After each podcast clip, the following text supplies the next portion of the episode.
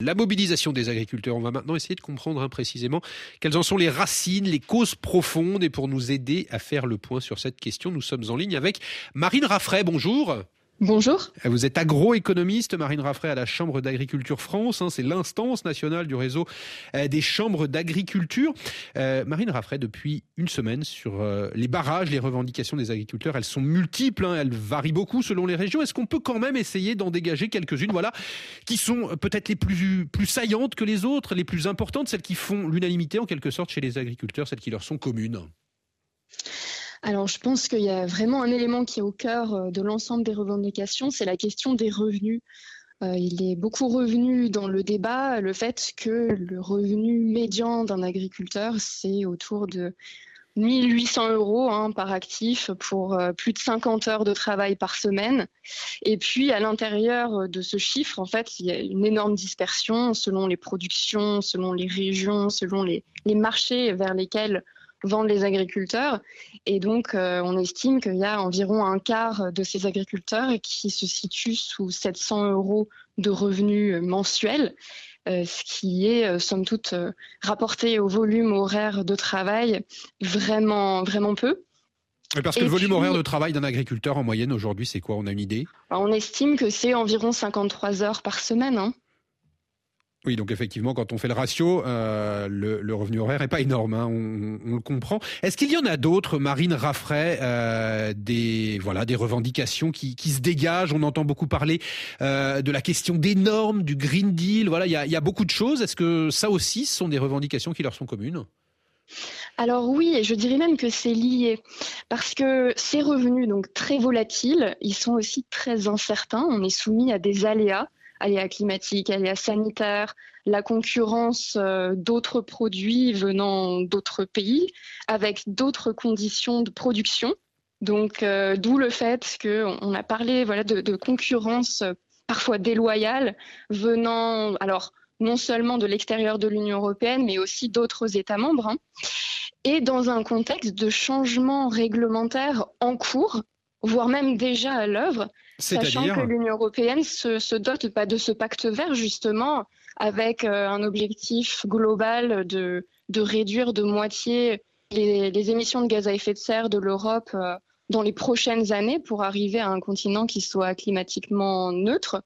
Et ça engage énormément l'agriculture puisqu'on a, on a donné pour l'agriculture des objectifs euh, sur la réduction de l'utilisation des produits phytosanitaires, sur la réduction des engrais et puis augmenter les surfaces sous agriculture biologique.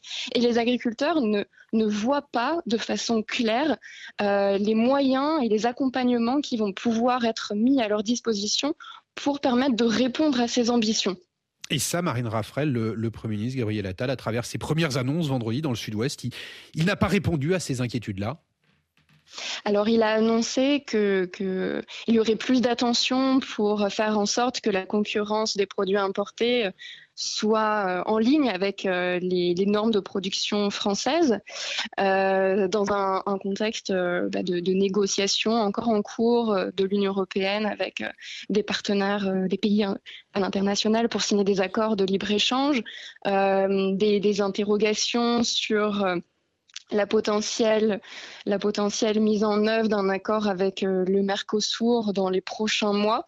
Donc on a aussi des, des, choses qui se jouent justement en dehors euh, de, l'échelon français euh, avec, euh, avec la Commission européenne qui compte bien notamment poursuivre ces négociations avec le Mercosur alors qu'on est donc en pleine crise agricole, non seulement en France, mais aussi dans d'autres pays européens. Si je vous suis, Marine Raffray, ça veut peut-être dire aussi que, que Gabriel Attal, il ne peut pas tout simplement répondre à ces revendications des agriculteurs. Voilà comment, Comment se vend-il finalement les, les, différentes réponses? Que peut faire l'État français? Et qu'est-ce qui n'est pas de son ressort, mais qui est plutôt du ressort de Bruxelles?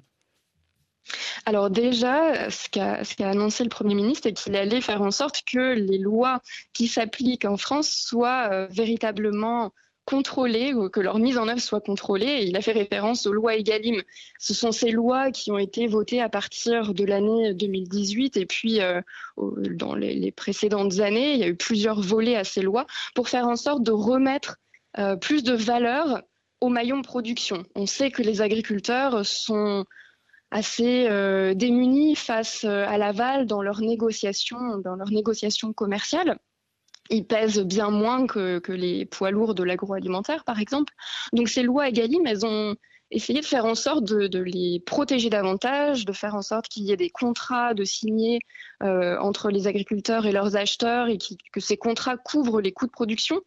Et ce que nous dit le gouvernement, c'est qu'il y a besoin de davantage contrôler la mise en œuvre de ces lois, que ce soit entre les agriculteurs et leurs acheteurs, mais aussi plus en aval dans la chaîne alimentaire entre les industriels et la grande distribution, parce qu'on on est en pleine négociation commerciale. Hein, D'ailleurs, en France, elles sont en train de se terminer. On est dans les dernières 48 heures et la tension est, vraiment à son comble, puisque euh, d'un côté, le gouvernement sait que euh, les, les, Français sont en attente aussi euh, de davantage de de marge de manœuvre sur euh, leur budget, retrouver du pouvoir d'achat.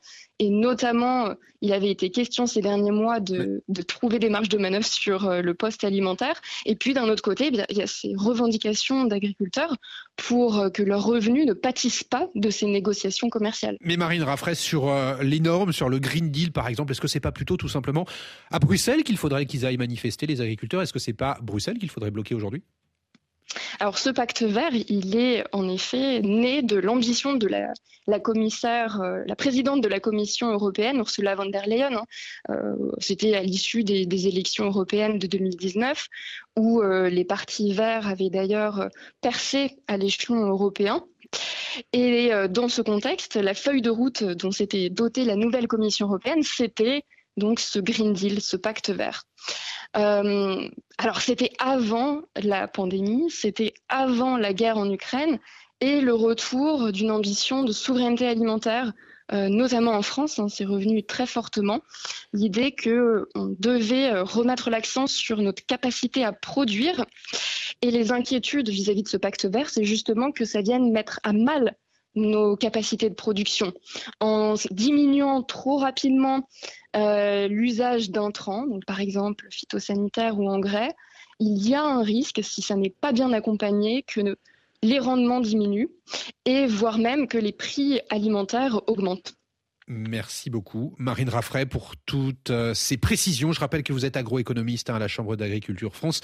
Euh, merci à vous d'avoir été l'invité de RFI ce lundi. Merci.